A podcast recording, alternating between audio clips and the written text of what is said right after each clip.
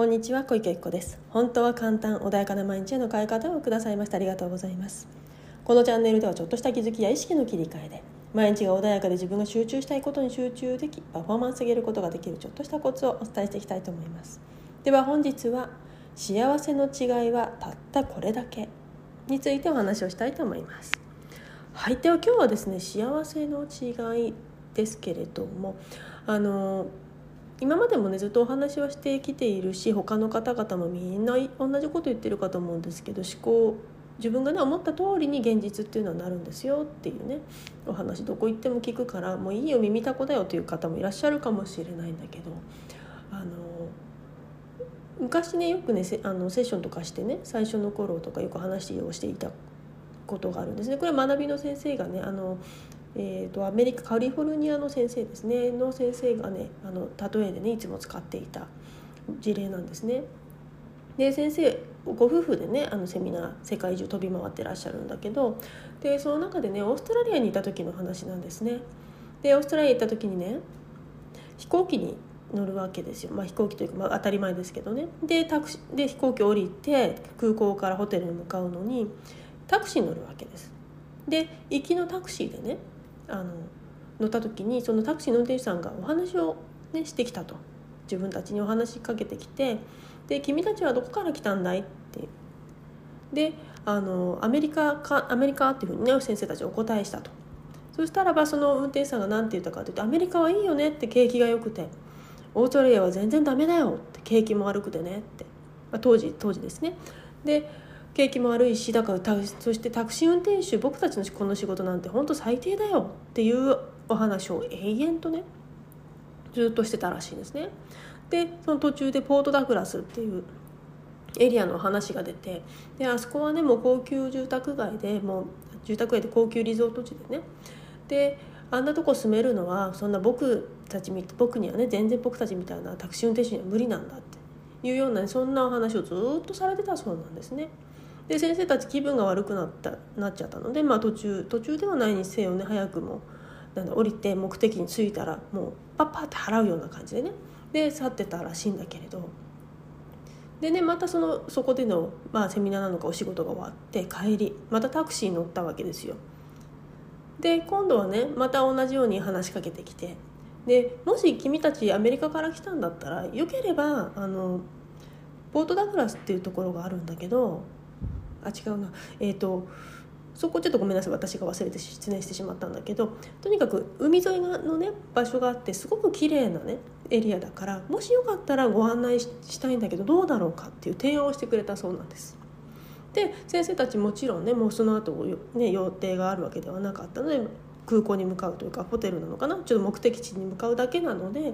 なのでもちろんお願いしますと。でそのね綺麗な海の海岸沿いの通りをねずっと走走りながら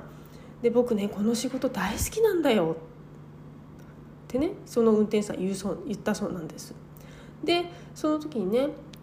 だけど僕ねってこの仕事もう少しで定年退職で辞めなきゃいけないの。でも本当はすごく辞めたくないんだよね。っていうお話をしてたそうなんですね。で今度はねその定年した後どうするのかっていうねお話を聞いたらしいんですけどそしたらそのね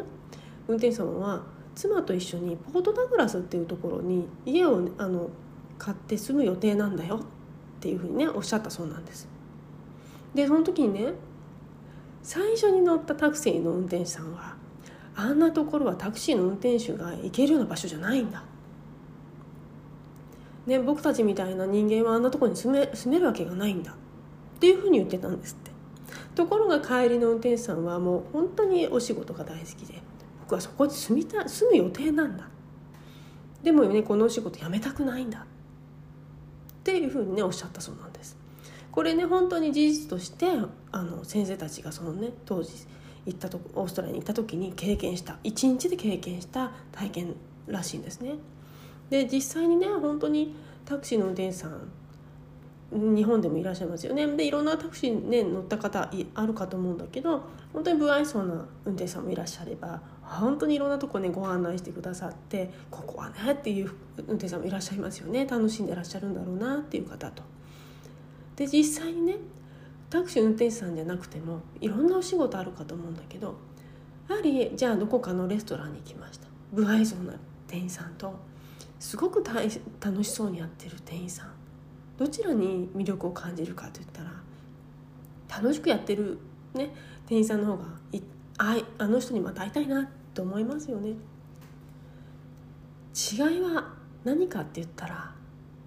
そのその仕事に対して好きだったりとか大切に価値をちゃんと置いているかっていうことなんですよね。自分がやっている仕事に対して価値を置けてない場合は、ね、前者の先ほどのねタクシーの運転手さんのようにやはりそうやって良くないんだとか僕の仕事は最低だとかってね。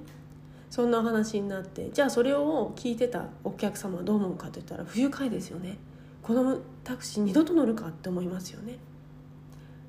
ていうようにであのでその後ですよね。その後はもうもう自分たちが知らない海岸沿いをね自ら提案して連れてってくださった。もちろんねあのお金はその分発生したのかもしれないけどもそういう問題じゃないと思うんですよね。もちろん先生たちに許可を得てだから。で少し僕はすごく好きでたまらないんだ。って言っている方。どっちのタクシーに乗りたいかなんですよね。で仕事ね後者の方も自分の仕事に価値を置いてる好きだ。で結果的にポートダグラスという地に住むことができる。前者の運転手さんは無理だと言ってる。そもそもタクシーの運転手なんて無理なんだって言って。る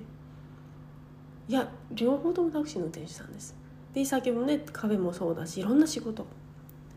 みんな実は同じことやってるのに結果が全然違うんですよね。それは自分が本当に何に価値を置いてるか。楽しくやってるのかつまらなくやってるのか。多分ね自分がもしご自分の仕事がつまらないと思っていらっしゃるんであれば他のねお店とか行った時に経験してるのと同じことなんですよね。そこに注がれるエネルギーがやはりねいいものを引き寄せてくる。違いはこれだけであってその出来事だったり現象だったりとか何て言うんだろうなそのね事象じゃ事象というかまあなんだろう仕事とかそういう環境とかそういうことではないんですよね。それだけではない。もちろん環境ってすごく大事なんだけど自分がそこに価値を置けてるのかやってることに対して何か勝手に自分で劣等感を持ってそこにあのこれはねよく最低な仕事なんだみたいなことを何かのね、えーと、いろんな周りのね、まあ、情報っていうのはありますよね。そういうものから勝手に自分の価値を下げてないだろうか自分のやってることの価値を下げてないだろうか。本当はそれに価値を置いてくださってる方の声が聞こえてないんじゃないだろうたったこれだけなんですよね。だけど人間にはラスというね毛様体不活系という脳にはそういう機能があります。自分が意識をしたものをフィルターをかけてねそこだけ拾ってくれるという機能があるんですね。だから自分がこれに価値を置いてる。大好きなんだ。素敵なんだ。素晴らしい仕事なんだ。と思うとその情報が拾えるようになってくるんですよね。違いってたったこれだけなんですよ。このフィルターに何をかけるかどうか。それによって全然その後の結果が変わってきてしまう。なので自分が今やってることに対してどんな素敵なことだったり幸せをそこにあるんだろうか。今やってることの中にもねそれがあるかもしれないし、ね、素敵だって思えてる何素敵だって言ってくれる方のそのね声が聞こえてないだけかもしれないし自分で勝手にね耳を塞いでしまっているのかもしれないしそれは分からないですけどもしそういうね何かがあるんだとしたらそれのいいいいところって何だろうか。もしくは本当にもう嫌だ嫌だしょうがないっていうんだったらそこ離れた方がいいんですよね。だってそこに価値を見出せないんだから。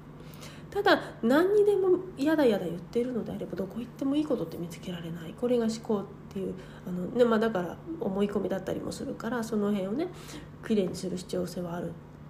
んですけれどもとにかく自分が何に意識を向けたか。たったこれだけなんです、まあ、どんなところにも言われてること全部一緒でこれしか本当はないんだけど自分の思い込みだった嫌なことがちょっとあったりとか今目の前に起きている事象っていうのは過去が過去の自分があの意識したものの結果なんですよ。時差があるからね。だから昔の自分が作り上げた現象であって今の自分には関係ないんです実は。今の自分が変われば実は未来の結果が変わるわけですよ。現象がね。自分が思ったことがそれが現実になるから。だから自分が今どんなことを考えたらいいのか。まあ、ただそれがねやはり今までの癖でどうしても抜けないっていう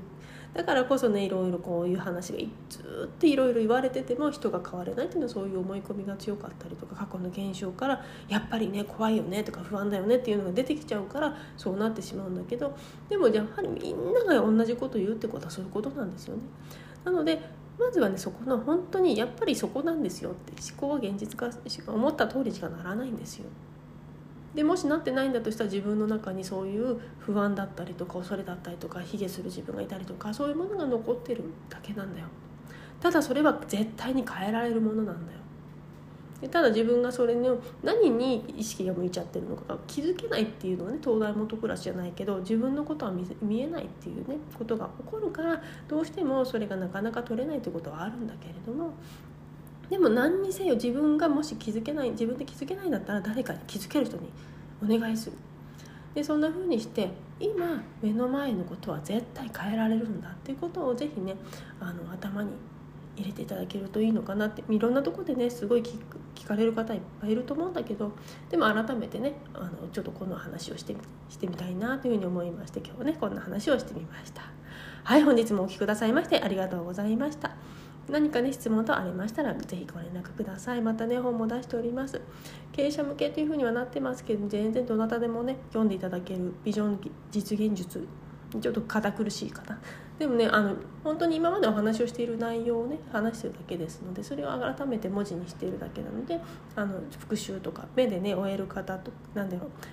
文字が好きな方もいらっしゃいますよね。耳で入るのと目で見るものと読むっていうのはねまた全然違う効果がありますのでね。入り方変わってくるのでぜひねあの Kindle であの私の本ねあの探していただけばありありますので経営者に経営者のためのビジョン実現術